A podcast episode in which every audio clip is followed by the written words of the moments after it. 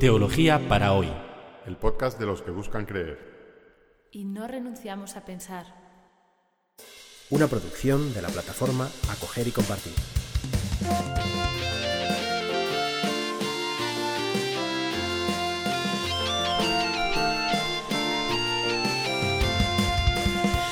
Bienvenidos al episodio 66 de Teología para hoy, en el que vamos a hablar de la conciencia. A lo largo de los últimos 10 episodios hemos insistido en el cambio del rumbo que ha experimentado la teología moral católica a partir del Concilio Vaticano II. Una de las características de este cambio de rumbo es el abandono de lo que se ha llamado la, el paradigma casuista. La época preconciliar, eh, la tarea no fundamental, sino casi única de la teología moral era el análisis de los casos de conciencia, es decir, cómo se aplica la ley moral a cada caso concreto. Y lo que propuso la o lo que está proponiendo la teología moral postconciliar es abrir el horizonte. Es decir, no estar tan miopemente centrados en los casos, sino colocar los actos humanos, en concreto los actos del cristiano, en el conjunto de la vida cristiana. Es decir, no, no se trata ya tanto de aplicar la norma a cada caso, sino de ver la totalidad de la persona, del creyente, como alguien que quiere responder al don de Dios, es decir, a la llamada de Dios, con su vida, con, sus actos.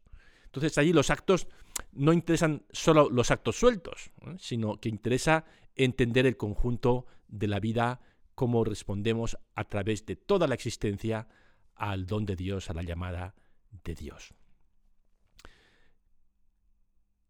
Esto es lo que hemos tratado de hacer hasta ahora, no sé si con más o menos éxito, ampliar el horizonte de, eh, ofrecer un panorama más amplio de lo moral, entender la vida cristiana en su conjunto, y hemos hablado pues de, de, cómo encontramos nuestro sitio en el plan de salvación, de cómo la persona se va transformando a través de las virtudes, bien, lo que hemos dicho en los últimos 10 eh, episodios. Pero claro, a la hora de la verdad, algunas veces uno tiene que tomar decisiones concretas de conciencia. Decir, hay casos en los que necesitamos saber cómo actuar. Y, ahí es donde necesitamos hacer, a veces, ¿eh? porque no, no, no, no necesita hacer discernimiento de conciencia a cada rato, pero de vez en cuando nos encontramos con situaciones en las que uno tiene que discernir qué hacer, cómo actuar en esta situación concreta. Y esto se llama discernimiento de conciencia, es decir, cómo entiendo yo la voluntad de Dios, cómo puedo responder a Dios eh, como un buen cristiano en esta situación concreta. Y la palabra clave está en la palabra conciencia. ¿Cómo, ¿Cómo puedo obrar en conciencia? ¿Y qué entiendo yo cuando hablo de conciencia? Y uno de, las páginas más bonitas que han salido del Concilio Vaticano II es eh, una definición de la conciencia o una descripción de la conciencia que encontramos en el número 16 de la Constitución Pastoral Gaudium et Spes, uno de los cuatro grandes constituciones o documentos que resumen los resultados del Concilio Vaticano II es la Gaudium et Spes sobre eh, la actuación, la presencia de la Iglesia en el mundo contemporáneo y en uno de los números de, este, de, este, de esta Constitución, concretamente en el número 16, encontramos este, esta bella descripción de qué se entiende o qué entendemos los católicos por conciencia. Empiezo a leerlo. Comillas. En lo más profundo de, su conciencia, descubre el hombre la existencia de una ley que él no se dicta a sí mismo, pero a la cual debe obedecer, y cuya voz resuena, cuando es necesario, en los oídos de su corazón, advirtiéndole que debe amar y practicar el bien y que debe evitar el mal. Haz esto, evita aquello. Y cierro comillas. Este texto nos habla de una voz que resuena en los oídos de nuestro corazón. La, misma palabra conciencia viene de con ciencia. ¿eh? Con ciencia en el sentido de, de, saber, de conocer. Es decir, que es como si hubiera otra persona en mí que conoce conmigo, que sabe todo lo que yo sé, que siente todo lo que yo siento. Es decir, que yo puedo mentir a los demás, ocultarles cosas, disimular mis intenciones, pero no me puedo mentir a mí mismo. No puedo esconderme de mi propia conciencia. La conciencia, en cierto sentido, soy yo, ¿eh? pero, pero en otro sentido es como si, como alguien ajeno a mí, que sabe todo lo que pienso, todo lo que digo, todo lo que hago, incluso mis intenciones más ocultas. Y es que todo ser humano tiene esta capacidad de salir de la obcecación del, egoísmo y alcanzar un conocimiento objetivo del bien. Y a esto llamamos conciencia. Es decir, yo normalmente, todos los humanos, ¿no? Poco narcisistas, ¿no? Y quiero esto, quiero, estoy en mis caprichos y en mis cosas y en mis deseos. Pero soy capaz también de pararme y decir, oye, pero esto es objetivamente lo bueno o es un capricho. Y, aquí empieza a funcionar la conciencia, ¿vale? La conciencia no es hacer lo que me dé la gana. la conciencia no es hacerlo. Eh, esto, esto, oye, pues yo siento que, esto es bueno para mí, lo voy a hacer. No, eso no es la conciencia. La conciencia es, de alguna manera, distanciarme de mí mismo sin dejar de ser yo y decir, ¿qué, qué es lo que lo correcto, lo bueno, lo que debo hacer mm, objetivamente, no, no que me apetezca? Es un poco como en los dibujos animados, ¿no? Está eh, eso, Homer Simpson con un angelito sobre el hombro derecho y con un diablillo sobre el hombro izquierdo. Y el angelito dice, mira, tienes que hacer esto y tienes que ser bueno y tal, ¿no? Esa es la, esa es la conciencia. La conciencia, como hemos leído en este párrafo de la Gaudium et Spes, conciencia cuya voz resuena cuando es necesario en los oídos del corazón, advirtiendo que se debe amar, que debes amar y practicar el bien y evitar el mal. Haz esto, evita aquello. Obviamente no es un angelito, ¿vale? Ni, es la voz de otra persona, así en plan esquizofrénica, que yo oigo. No, estamos utilizando aquí, o se está utilizando aquí, un lenguaje metafórico sino en esa capacidad de distanciarme de mí mismo sin dejar de ser yo y entender con cierta objetividad, pero también con, con toda la riqueza de lo que solo yo sé, de mi subjetividad, aquello que es bueno y que es aquello que se debe hacer en esta situación concreta. Sigo leyendo este párrafo de la Gaudium et Spes número 16. Dice así, comillas. Porque el hombre tiene una ley escrita por Dios en su corazón, en cuya obediencia consiste la dignidad humana, y por la cual será juzgado personalmente. Cierro comillas. Somos juzgados por la obediencia a la conciencia, no por la obediencia a una ley externa se entienda esa ley externa como ley del Estado, o ley de la Iglesia, o norma de la Iglesia, o incluso como ley moral. No, es algo escrito allá afuera ante lo que debo responder, sino esa ley escrita por Dios en el corazón. Y en la obediencia a la conciencia reside la dignidad humana.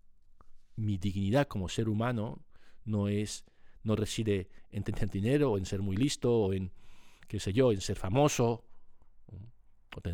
Eh, la dignidad del ser humano reside en su conciencia, en que es capaz de oír esa voz de Dios y actuar en libertad. Eso es lo más grande, lo que nos hace grandes a los seres humanos. Y somos juzgados personalmente por la obediencia a esa conciencia y no por la obediencia a una ley externa. Pongamos un ejemplo. Imaginemos que, bueno, pues que estoy escondiendo en mi casa a un fugitivo de la justicia y en un país donde la policía, pongamos el caso, no es, no es conocida por respetar los derechos humanos, y yo sé que esa persona es inocente y la estoy escondiendo en mi casa. Y llega alguien a llamar a mi puerta, es un guardia, es un agente de policía.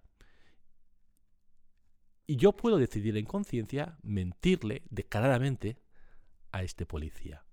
Porque aunque hay una ley del Estado que dice que debo decir la verdad a los agentes de policía y hay una ley moral que dice que no debo mentir, en este caso yo puedo discernir en conciencia que debo mentir para proteger a un inocente de un peligro cierto.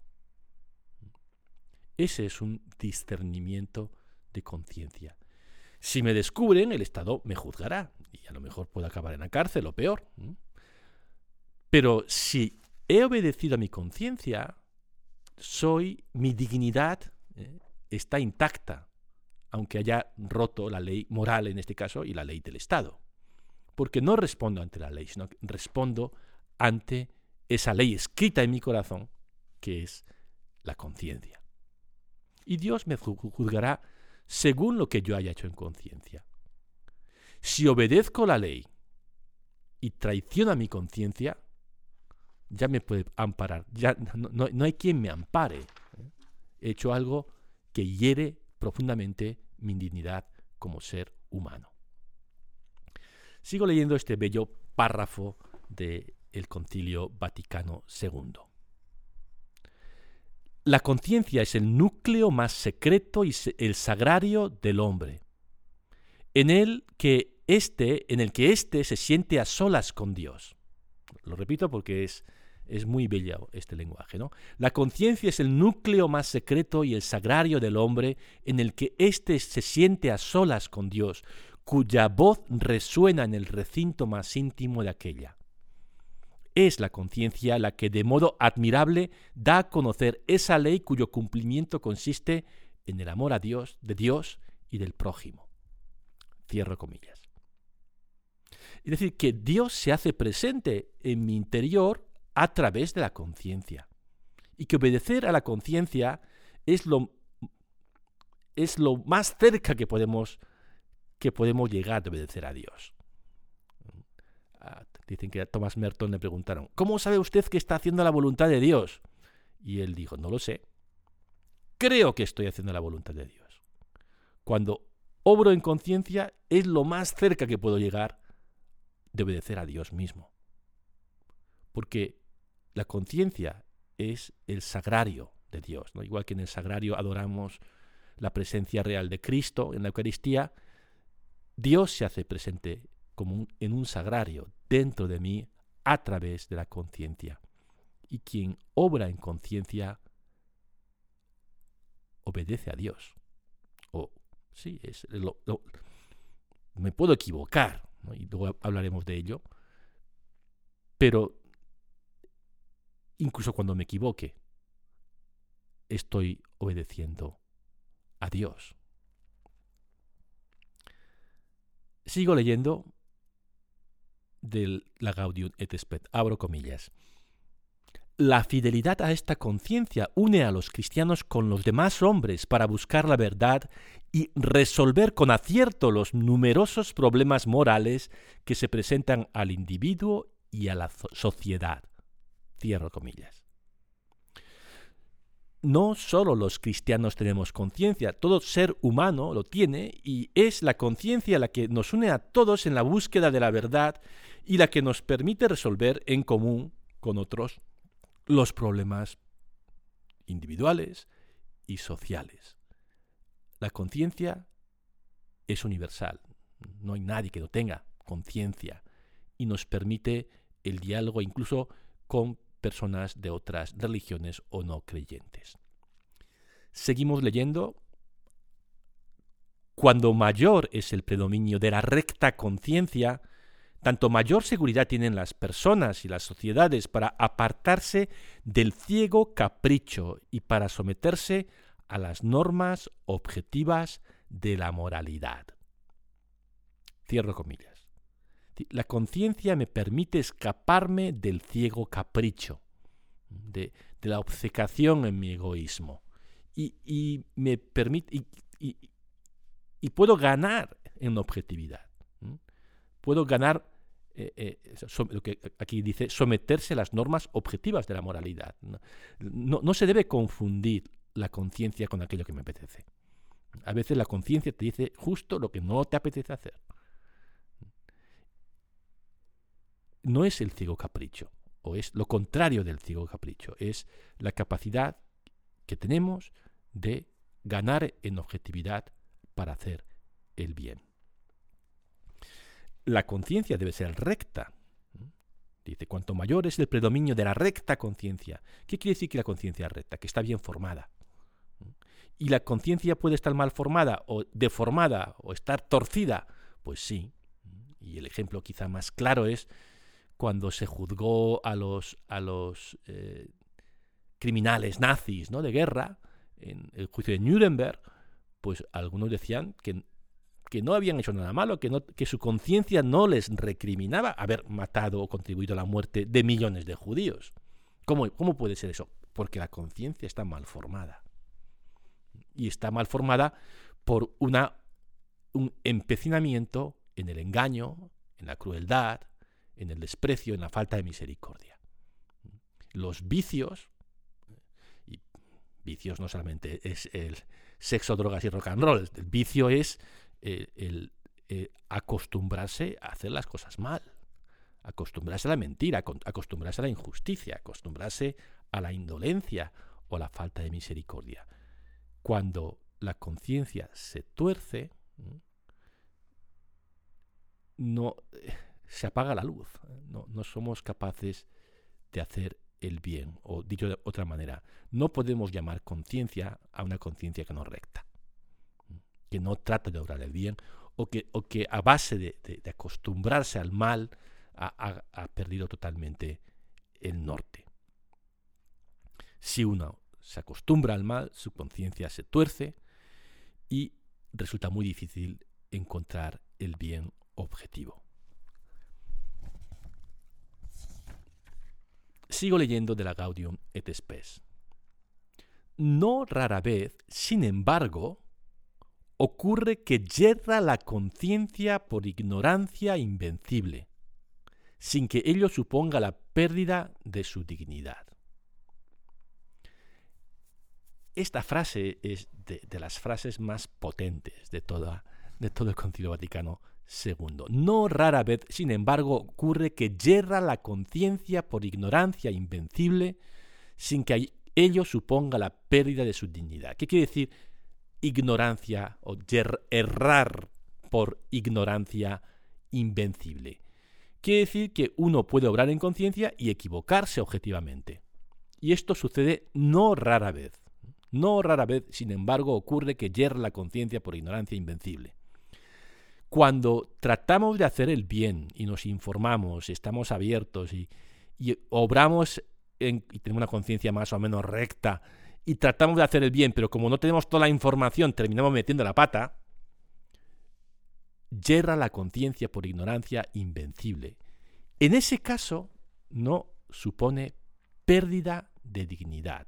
Dicho con un lenguaje más tradicional y más sencillo, no se peca. Incluso cuando se ha hecho un mal objetivo. Porque hemos hecho lo posible para hacer el bien. Claro, para poder aplicar esta cláusula de la ignorancia invencible, la ignorancia tiene que ser invencible. Es decir, si yo opto por ignorar, prefiero no enterarme, esa no es, ignorancia invencible, es ignorancia vencible. Porque te puedes informar. Eh, o, o, si te niegas a formar tu conciencia, ¿no? No preocuparte por desarrollar tu conciencia. Eso no es ignorancia invencible, eso es ignorancia vencible. Estamos, pero si tú, que eres una persona recta, más o menos, ¿no? que trata de hacer el bien, que se ha informado de, la situación, que incluso lo ha hablado con otras personas, que dice, esto es lo que tengo que hacer, y, lo haces, y te equivocas objetivamente, no se peca. Es decir, no hay pérdida de, dignidad. Seguimos con el último párrafo ya de este número 16 de la Gaudium et Spes cosa que no puede afirmarse cuando el hombre se despreocupa de buscar la verdad y el bien, y la conciencia se va progresivamente entenebreciendo por el hábito del pecado. Esto ya lo hemos dicho ya, a lo que nos referíamos, es decir, esto de la ignorancia invencible no se puede aplicar, cosa que no puede afirmarse, dice el, concilio, cuando nos despreocupamos de buscar el bien. Y la conciencia va progresivamente entrando en el lado oscuro en, esa zona oscura donde ya no, ya no, ya no luce, la, ya, no, ya no conectamos con el bien que, que llega de Dios.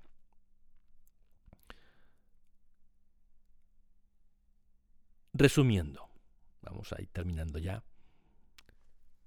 Los cristianos pensamos, y esto es la tradición católica, que respondemos no ante la ley, sino ante nuestra conciencia es, eh, eh, esto es una traducción de lo que Jesús mismo dijo, cuando dijo, el sábado se hizo para el hombre y no el hombre para el sábado. No estamos, la ley externa no está, incluso la ley sagrada del sábado, para, para los judíos como Jesús era la, ley más sagrada, incluso esa ley más sagrada no es absoluta, está al servicio del ser humano. y el ser humano ¿Esto quiere decir que el ser humano puede hacer lo que le dé la gana? No. El ser humano tiene una ley de Dios inscrita en su corazón que llamamos conciencia. Quien obra en conciencia puede romper con el sábado, como hizo Jesús. Y como Jesús mandó hacer a sus discípulos. La ley es una ayuda a la conciencia. Y, es una muy buena ayuda. La ley, si no, si no existiesen leyes morales, habría que inventarlas porque nos permite ganar una cierta objetividad. Esto es lo que la tradición, la iglesia, la sociedad ha discernido que en estos casos hay que hacer. En, los casos normales aplíquese la norma. Pero esto no me ahorra preguntarme, ¿es mi caso o este caso un caso normal? ¿Cómo aplicar la norma a este caso? Y ahí es donde entra, el discernimiento de conciencia. Y respondemos ante Dios según lo que hayamos hecho en conciencia. Mi dignidad como ser humano no depende de una ley externa, depende de mi conciencia. Bueno, espero que haber aclarado algo de, de, este concepto central en la teología moral católica, que es el concepto de la conciencia. Vamos a dedicar un episodio más a, a este ciclo que estamos haciendo sobre teología moral, estudiando algún caso, algún caso de conciencia de hoy. Bueno, pues hasta la próxima semana.